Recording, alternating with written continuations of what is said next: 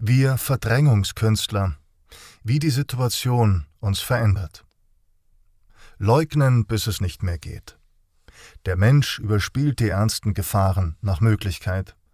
Und er hat Mühe zu akzeptieren, dass eine kleine Ausgangssperre so viel stärker ist als er selbst. Über unsere Reaktionen auf die Situation können wir vielleicht von der schweizerischen Psychiaterin Elisabeth Kübler-Ross etwas lernen.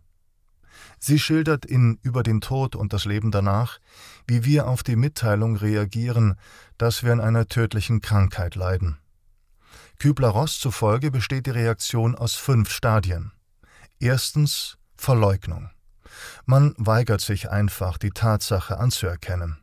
Das kann mir nicht passieren, mir doch nicht. Zweitens Wut.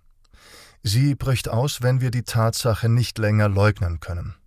Wie kann das mir geschehen? Drittens. Verhandeln.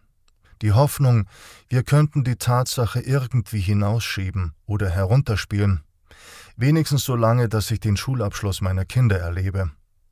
So dann Depression. Ich werde bald sterben. Warum also sollte mich noch irgendetwas kümmern? Und schließlich akzeptieren. Ich kann nicht dagegen ankämpfen, also kann ich mich ebenso gut darauf vorbereiten. Diese fünf Stadien kann man auch dann erkennen, wenn eine Gesellschaft mit einem traumatischen Einschnitt konfrontiert ist. Nehmen wir beispielsweise die Gefahr einer wirtschaftlichen Katastrophe. Zunächst neigen wir dazu, sie zu leugnen, Nichts als Paranoia. In Wirklichkeit sind das nur die üblichen Schwankungen der Aktienkurse. Dann kommt die Wut auf die großen Unternehmen, auf die Regierung, die durch fehlerhafte Politik Wohlstand vernichtet hat, der das Verhandeln folgt, wenn wir nur noch dieses eine Staatsprogramm beschließen, das uns aus der Krise herausholt, wenn wir nur noch eine Milliarde mehr Schulden machen. Als nächstes dann die Depression, es ist zu spät, wir sind verloren. Und schließlich bricht sich die Akzeptanzbahn. Wir haben es mit einer ernsten Bedrohung zu tun. Wir werden unseren Lebensstil grundlegend und nachhaltig ändern müssen. Im Mittelalter reagierte die Bevölkerung einer von der Pest heimgesuchten Stadt auf die Anzeichen der Krankheit ähnlich. Zunächst Verleugnung, dann Wut, auf unser sündiges Leben, für das wir bestraft werden, oder gar auf den grausamen Gott, der die Seuche zugelassen hat. Dann verhandeln. Es ist nicht so schlimm, meiden wir doch einfach die Kranken. Dann Depression. Unser Leben ist vorbei. Und anschließend interessanterweise Orgien. Weil das Leben vorbei ist, wollen wir alle Freuden auskosten, die noch möglich sind. Trinken, Sex. Und am Ende die Akzeptanz. Da sind wir nun. Wir sollten uns einfach so verhalten, als ginge das normale Leben weiter. Gehen wir nicht auch mit den beinahe weltweiten staatlichen Einschränkungen unserer Freiheiten und Grundrechte auf diese geradezu exemplarische Art und Weise um? Zunächst Verleugnung, nichts Ernstes, das ist nur vorübergehend, außerdem absolut notwendig. In dieser ersten Phase befinden sich nach wie vor der Großteil unserer Gesellschaft, Politiker, Medien und Intellektuelle, mit wenigen Ausnahmen eingeschlossen. Die Leugnung besteht darin, die wenigen Ausnahmen, diejenigen, die vor der Einschränkung unserer Rechte warnen, die Maßnahmen kritisieren und ihre Angemessenheit hinterfragen, als Panikmacher, Totalitarismushysteriker und Verschwörungstheoretiker zu verleumden. Sie besteht darin, wegzusehen, wenn Experten, die der offiziellen Version gegenüber skeptisch sind, diffamiert, ignoriert oder mundtot gemacht und ihre Äußerungen in sozialen Netzwerken gelöscht werden. Sie besteht darin, es zu verharmlosen, wenn die Regierungen in einer nie dagewesenen Einhelligkeit Überwachungs- und Kontrollmaßnahmen beschließen, die man vor ein paar Jahren noch als Freifahrtschein aller 1984 vehement abgelehnt hätte.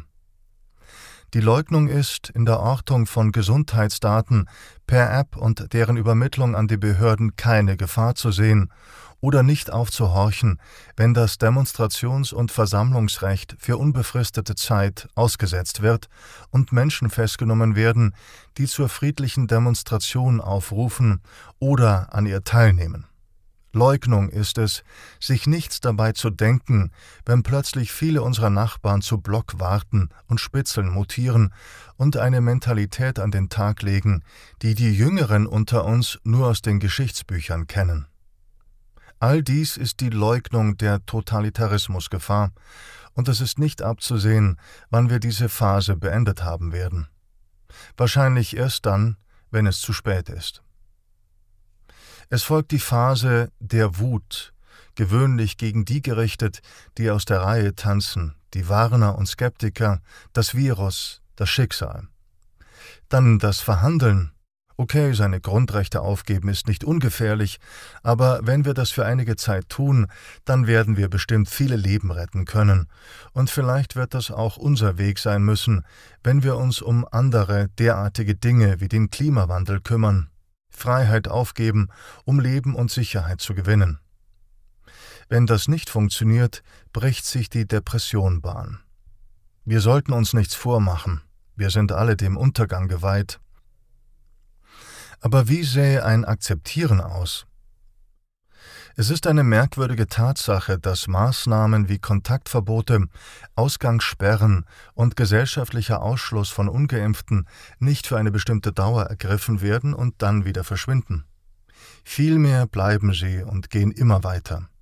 Sie bringen dauernde Einschränkung, Kontrolle und Überwachung in unser Leben. Was wir dann akzeptieren und womit wir uns abfinden werden, ist die Existenz einer restriktiven, einengenden Realität. Das machthungrige, kontrollbesessene und elitäre unserer Zivilisation, das uns immer begleitet hat wie ein dunkler Schatten und immer dann als ernsthafte Bedrohung in Erscheinung tritt, wenn wir es am wenigsten erwarten.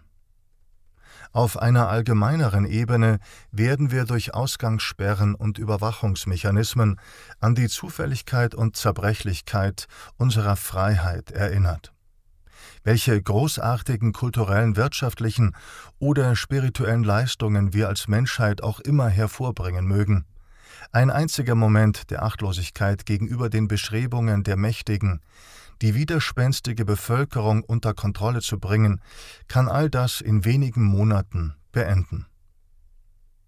Doch die Akzeptanz kann zwei Richtungen einschlagen. Sie kann eine schlichte Normalisierung von Unfreiheit bedeuten. In Ordnung, da werden Grundrechte ausgesetzt oder aberkannt, aber das Leben geht weiter.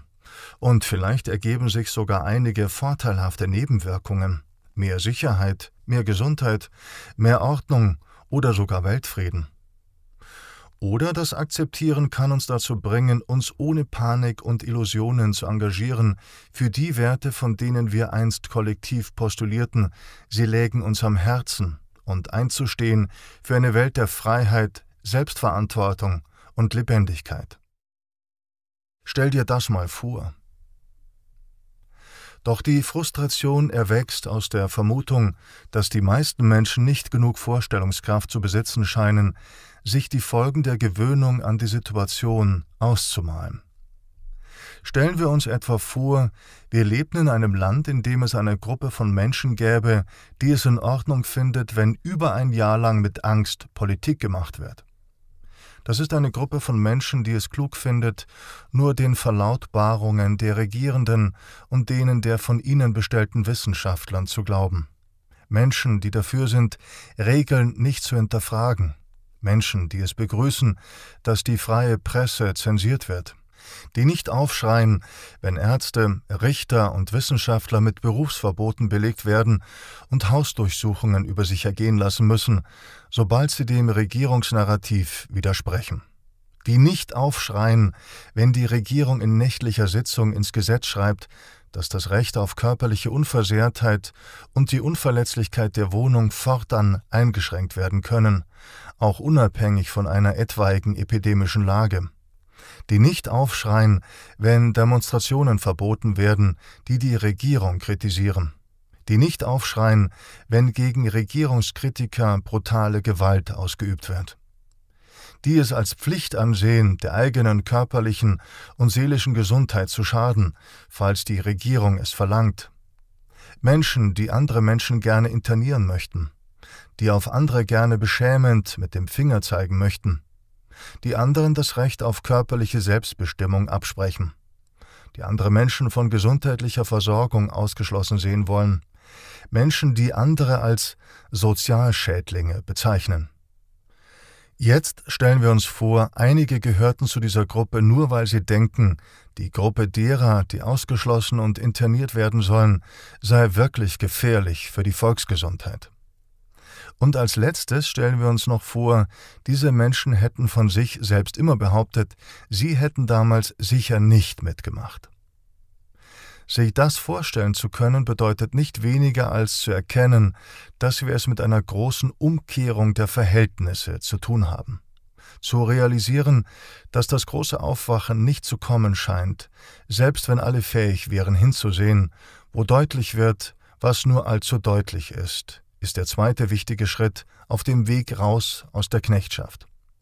Und doch führt er erst einmal in eine lähmende Frustration.